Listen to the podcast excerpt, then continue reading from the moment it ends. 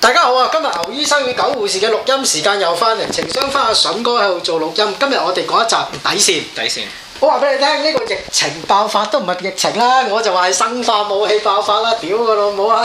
生化武器爆發令到我哋觸及好多底線，觸及到狗護士咩底線呢？我話俾你聽，屌你老尾幾個月冇去攬其他女人，呢、個真係好撚慘，因為你你冇嘢食，你淨係食一樣嘢食幾個月好啦，其實陰都公唔。係你一個啦，你如果你上網度 有時睇下啲唔同嘅群組啊，啊！嗰啲人都誒、其實都唔係喎，好多人都會屌大膽閪嘅喎，即係只係你咪就係而家喺有啊都冇女，有，係咩？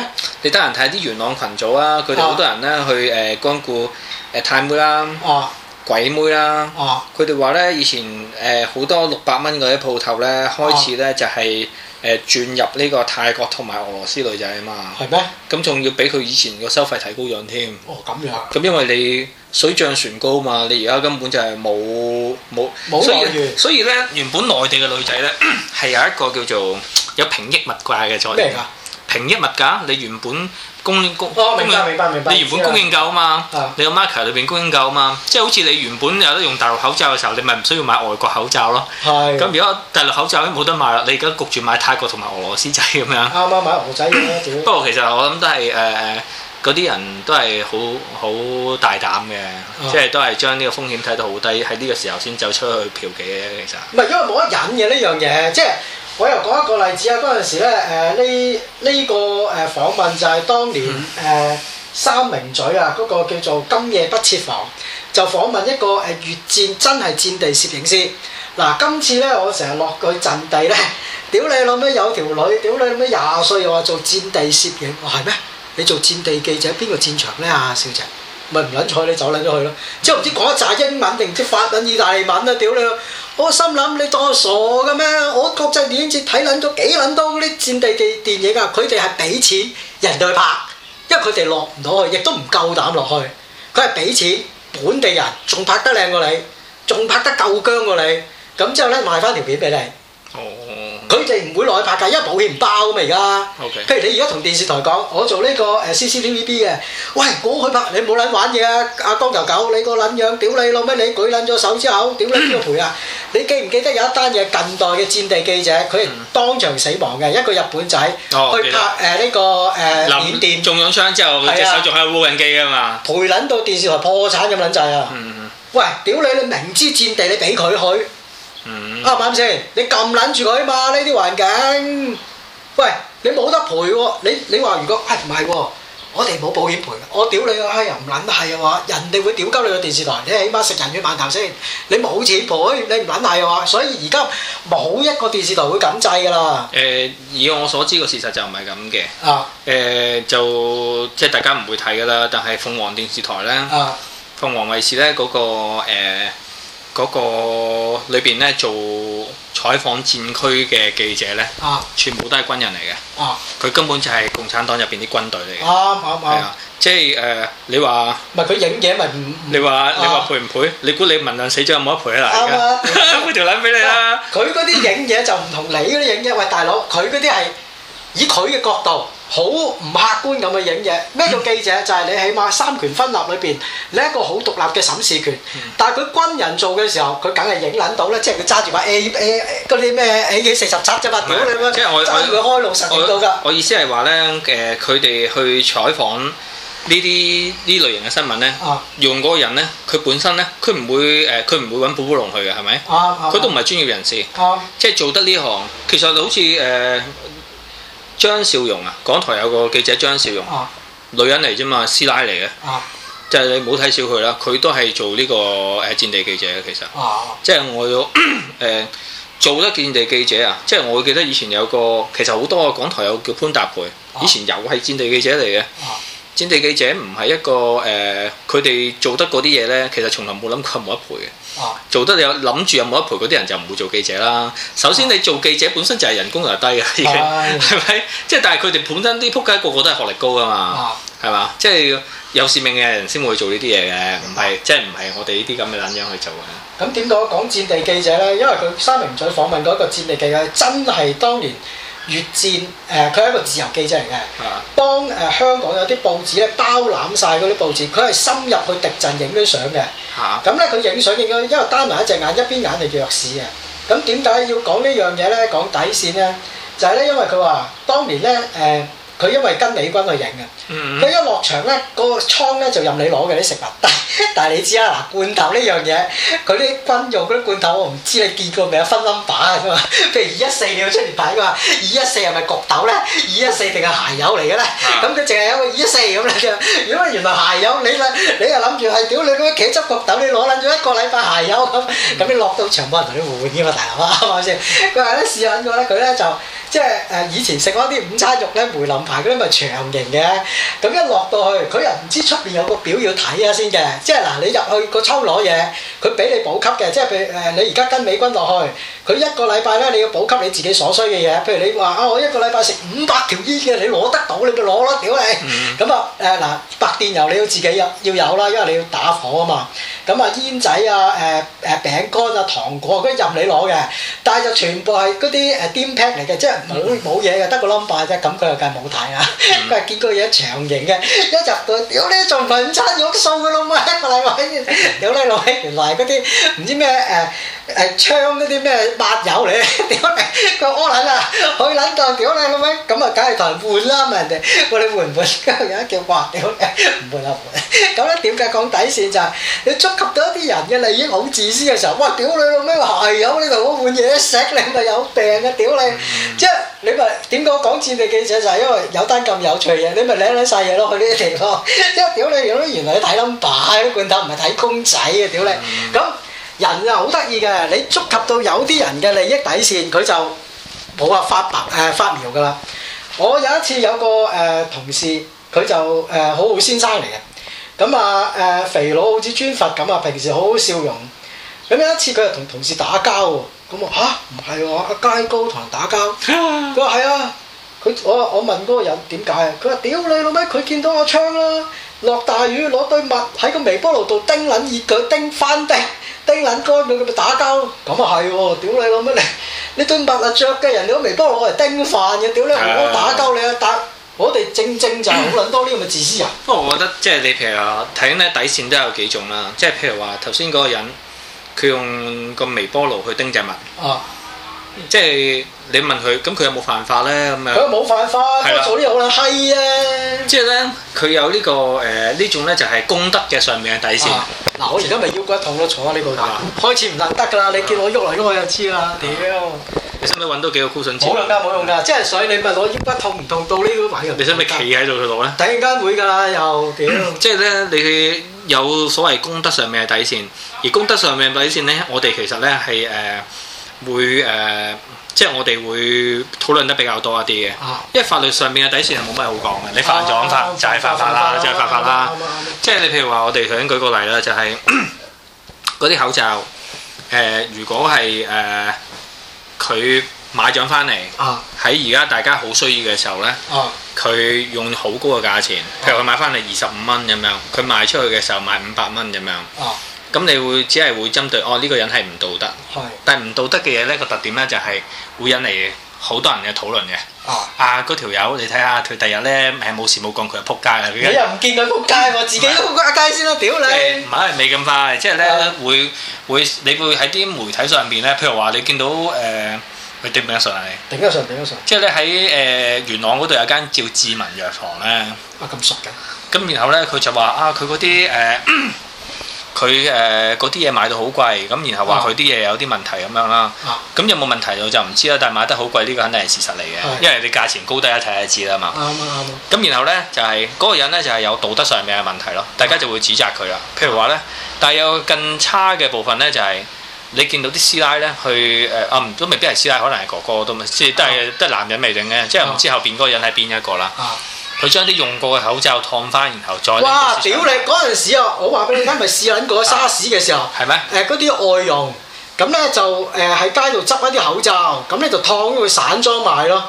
你肯定係外人外佣做啊！咩啊？報紙你你你睇翻哦佢，因為影冇撚到印象佢，因為影撚住佢執啊啊，影撚住佢執。啊咁咧之後有啲二手口罩賣，即係有啲一包包散裝嗰啲賣。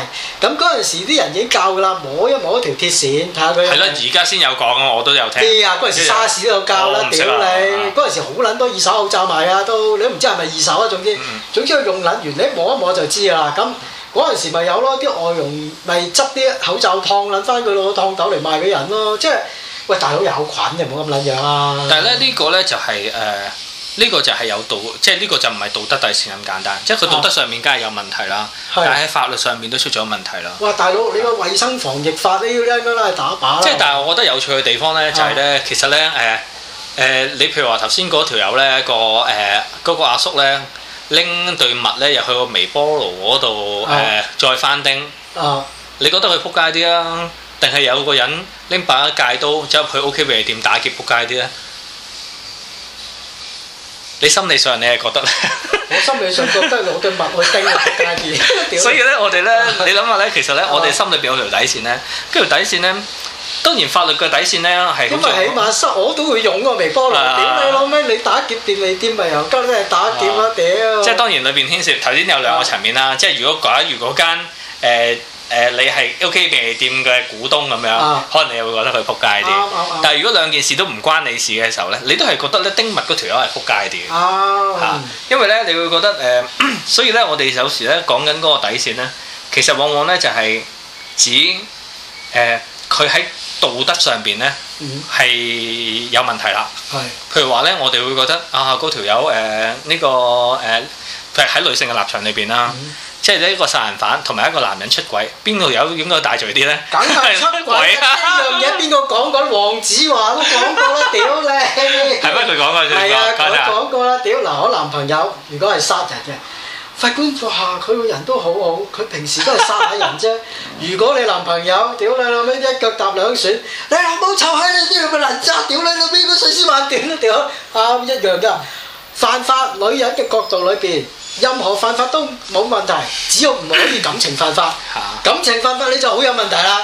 所以有有趣嘅地方咧，就係、其實誒、呃我哋我哋個我哋法律咧涵蓋嘅位咧，好多時咧都係誒、呃即係嗰啲嘢咧，其實咧我哋覺得佢唔討厭嘅，係只不過係呢個社會上面咧，你最好唔好咁做啦，啊，或者係誒、呃你咁樣做人哋會好慘嘅咁啊樣。咁但係咧誒道德上面嘅底線咧個特點咧就係、法律上邊係冇辦法懲罰佢嘅，係咁但係咧佢做完真係令人好討厭。譬如話咧誒，而家冇冇乜人夠膽去酒店用佢哋嗰個誒熱水爐啦，係咪點解？全即係太多人拎嚟煲底褲啊點嘛。解煲嘅大盤？咁可能你譬如話有時出 trip 出幾日咁樣，你又冇去洗衫喎。有啲人你知酒店洗衫好貴噶嘛，係咩？我即係未洗過三啊應該三十蚊一件衫咁樣啦我。真係未洗過。咁然後咧，誒、咁啲人，你譬如你衫，你譬如冬天衫，你衫可以唔洗噶嘛，褲啊你都着幾日啫嘛，係啊，底褲就一定要洗。咁你可以帶幾條去噶嘛？咁啲仆街就係冇啦，所以咧佢哋咧就誒會放落去個熱水壺嗰度，然後煲滾佢點咁。解要放熱水壺嘅？你就咁洗咪 得咯，你煲殺殺菌啊嘛。咁啦好多啊， 咁唔係嘛咧，自從呢個古仔咧傳開咗之後咧，啊，就咧喺你有時喺淘寶都見到嘅，有啲 folding 哇嘅係啊，熱水壺嘛熱水壺啊嘛，，嗰啲咪好多人買咯。哦因為但係即係當然呢個有機會係 folding 熱水壺奸商所啊誒產生嘅一個道德笑話啦。明白。咁但係亦都有可能呢件事係真實發生過。誒咁同呢個誒威士忌咧喺上一個世紀誒七十年代唔流行有關，嚇你知唔知咧？嗱，我我一講呢個廣告出嚟，大家都知噶，人頭馬一開，好事自然。呀，一定聽過啦。點解以前會飲乾邑或者 VSOP？嗱，VSOP 其實有咁啲人啊頭馬係 VSOP 啦，係嘛？ VSOP 啊。啊，誒點解咧？就係、因為咧，去誒嗰、個夜場嘅時候咧，啲人會話俾你聽，唔好飲威士忌啊，飲得多係陽痿哦啊。係咩？你嗱你你打你上去睇下威士忌陽痿，好多人講噶。呢樣嘢係邊度傳出嚟嘅咧？當年啊就係威士忌啊係啊，當年第二次世界大戰。嚇咁咧誒英軍上戰場，因為英軍好撚慘啊！咁嗰陣時咧，英國政府俾啲咩安慰佢咧？送大量嘅威士忌上戰場。咁啲人咧飲完之後咧就發覺性能力下降。咁咧啲人就傳：哇！屌你老味，梗係啦！我哋冇閪屌，佢咪俾啲威士忌我哋飲啦，政府邊個冇死啊？飲撚到我哋陽痿， 屌你老味鬥我哋冇積蓄。咁咧呢件古仔流來，其實因為唔係你飲到貓撚到阿媽都唔認得，梗係撲街啦！屌你乜都壞乜，即係唔係陽痿手指都貴尾啦，你老母！咁咧呢件事咧就不斷傳落嚟。咁去啲夜場咧，因為以前邊啲誒誒酒賣到錢咧，就係有 sponsor 嗰啲，嗱譬如啊誒頭馬啊、藍帶啊而家都嗰啲係咁樣噶啦。啊，咁佢咪話咯，哇！即係啲夜場嗰啲小姐會同你講嘅，如果你以前落過就知啦。誒、哦，我飲威士忌，哇！喺嗰啲飲啊唔得嘅喎，屌你唔係喎，你唔信你飲杯試下，啊屌佢講撚完你飲完都講緊唔得啦，屌你！即係反正落去使錢，杯杯都一樣噶啦。係啊歪咯去飲另外一啲咧。因為咧，梗係會引人頭馬 啦，屌你老味！咁啊所以嗰陣時咪干邑盛行嘅年代咯。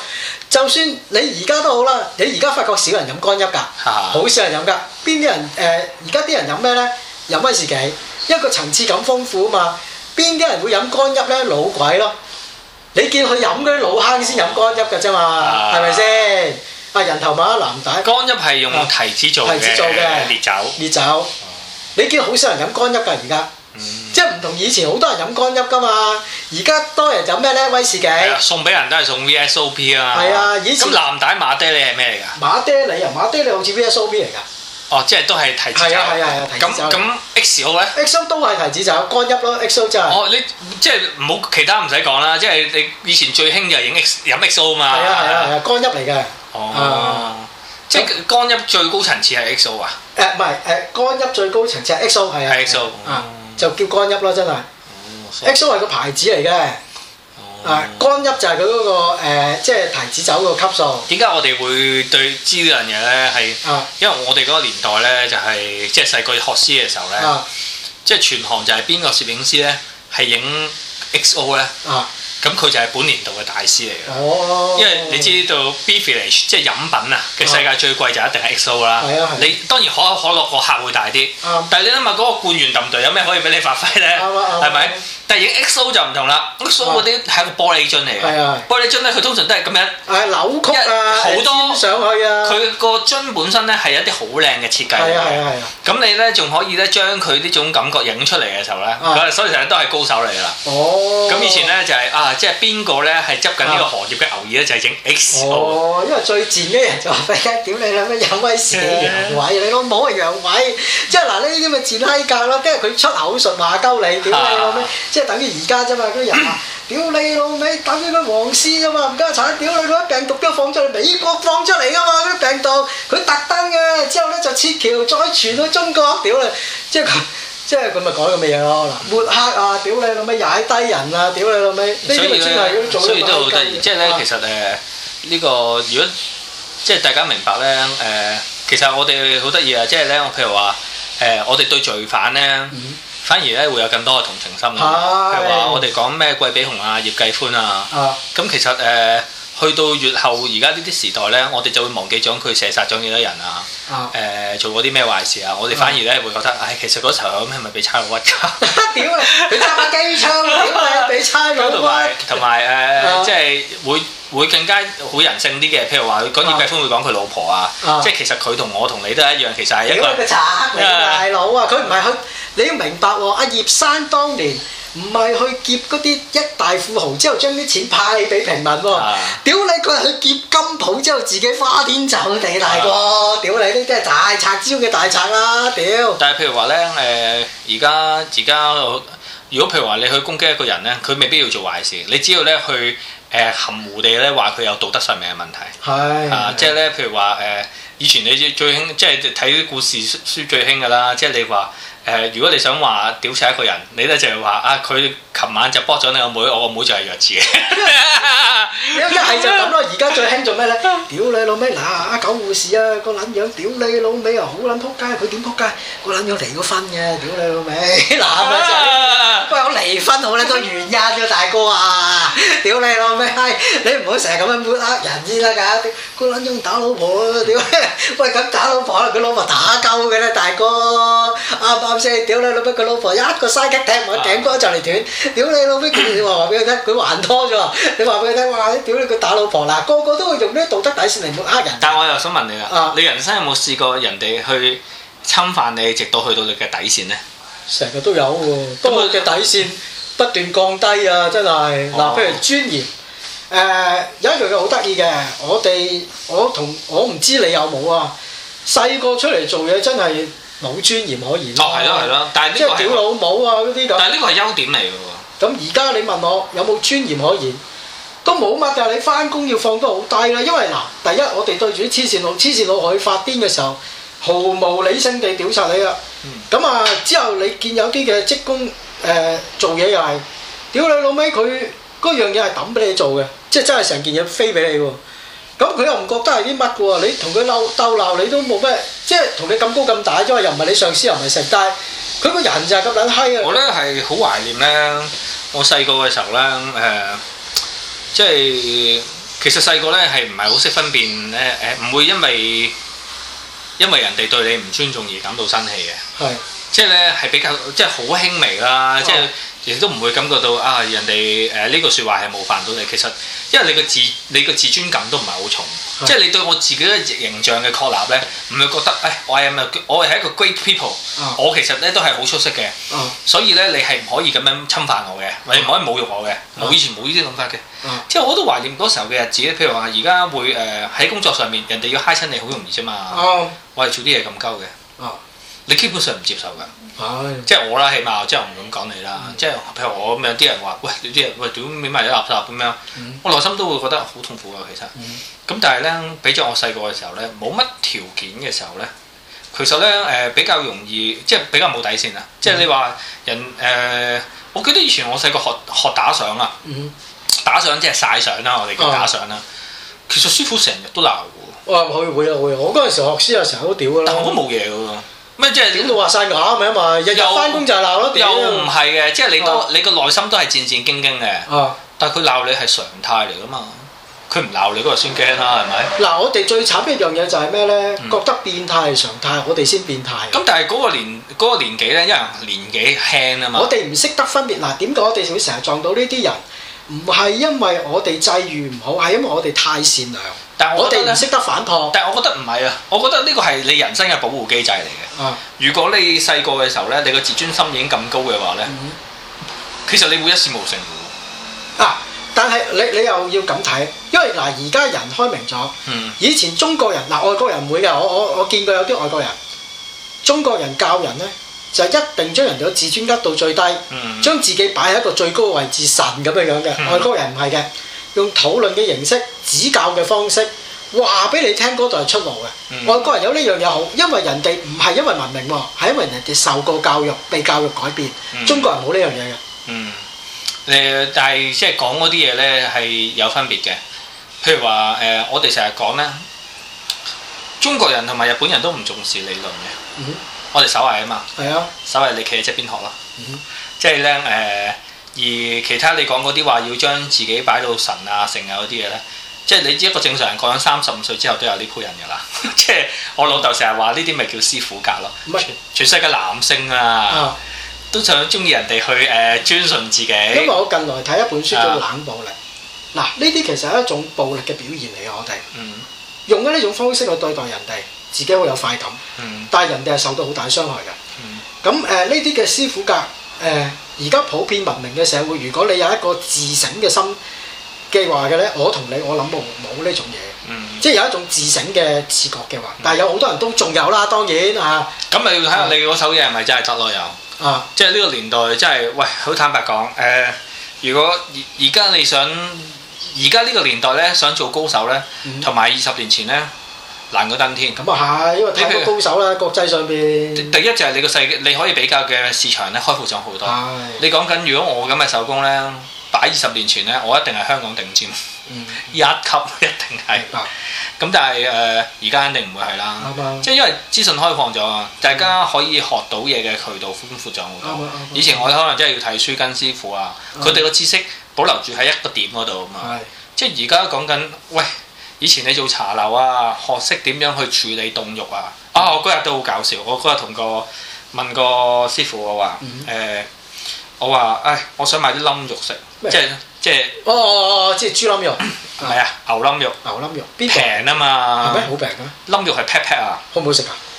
乾炒牛河咪冧肉咯。哦。但係咧，佢話喂，佢話呢首嘢，但係我問咗西廚，佢話啊呢首嘢咧係茶餐廳絕活嚟嘅。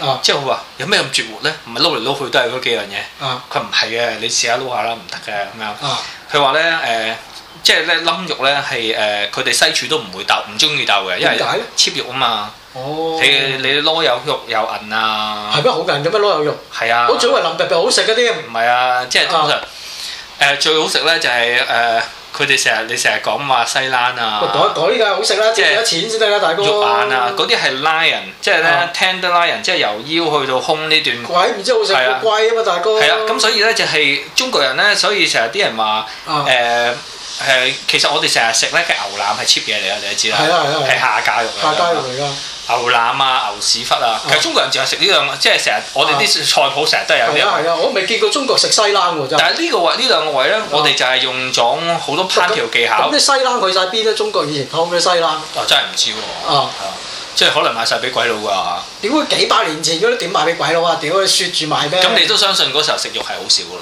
明白係啊，即係同埋可能真係有錢人，真係有錢人先食。係你都冇聽過以前舊時嗰啲比較貴嘅菜係同牛肉係有關啊？嘅。咁你講啱喎，係啊，即係豬腩就大把，係啊但係牛啊就好少係啊係啊。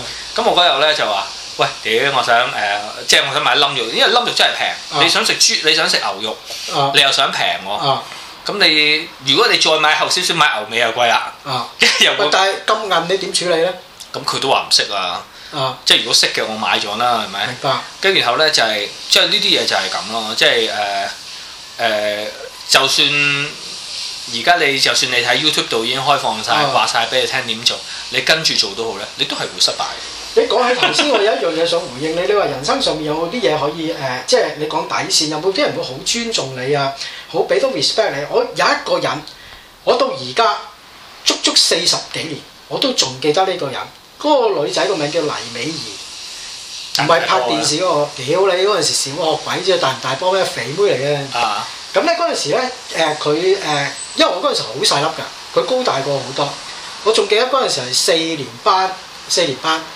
咁咧佢住喺彩虹村，咁應該屋企有啲錢嘅，係因啦，為你咧，哋好近啦，你喺大磡佢喺因為佢一翻到學校咧就攬住你係咁啜，攞個嘴嚟啜你喎，啊啜啜啜啜咁。咁咧有時候請啲糖你食。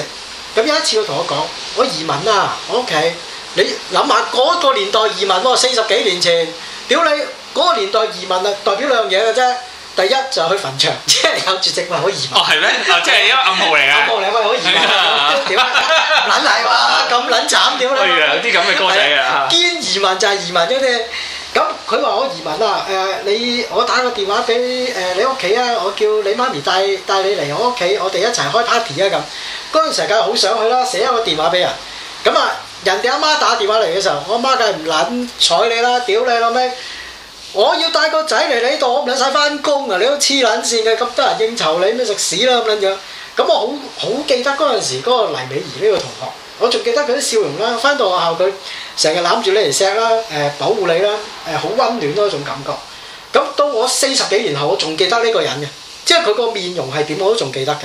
即係因為誒好、深刻嘅嗰、個印象。誒、嗯我諗我大個都冇人會俾嗰啲咁嘅 respect 你，即係等於你拍拖啫嘛。送禮物係應份嘅， 都有人問你係應份嘅。你病係你嘅事，屌你老味，你照顧我唔好係啊你嘅事，屌你老味唔關我事。即係你發覺大咗，愛情係咁嘅遊戲嚟㗎嘛。即係總之有咩事唔關我事係你嘅事，即係佢有咩事，喂完全係你嘅問題嗱，我冇錯㗎，屌，咪就係咁咯。年紀大你見到愛情就係咁，個真相就係咁樣嘅。即係但係年紀細嘅時候，你你發覺呢個人比你嗰、個誒、呃温暖好多，咁觸及咗我嗰個人生最温馨嗰個底線咯，就係、即係誒、呃你我係觸及咗個頂線。知啊，因為嗰陣時好細粒，又唔會諗呢個鹹濕嘢啊啊，即係人哋喂。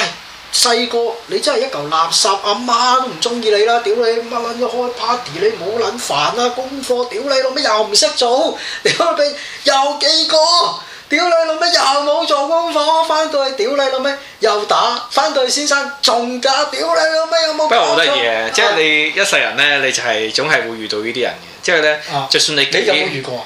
咁啊，唔男人咯，唔 係女人係咯，啊即係你總係有啲朋友，誒、嗰、個人咧唔知點解會同你做到朋友嘅，啊即係誒，呃佢、又可能又咁啱坐喺你隔離啊，啊咁啊同你講多兩句説話，咁你就自然而然你就覺得佢好似好啲咁樣啊。哦，誒細個就好簡單嘅啫，冇咁多嘢複雜嘅，即係大概啊譬如話，而家就好唔同啦，即係誒、呃即係而家你去去想揾一，即係你你又唔會突然間對人特別好，人哋又唔會突然間對你好，佢屌對你你好啦，你都係對你唔衰啊，已經好啦。哇，你個樣屌你老唔係味，光頭大耳佢環，冚家鏟走開啦！佢屌對佢你，佢對你好，你都有啲驚啊，做咩？啱啊 肯定有啲古惑你讀啦真啱啊啱係啊。啊啱啊啱啊！唉，呢集到呢好度，拜拜。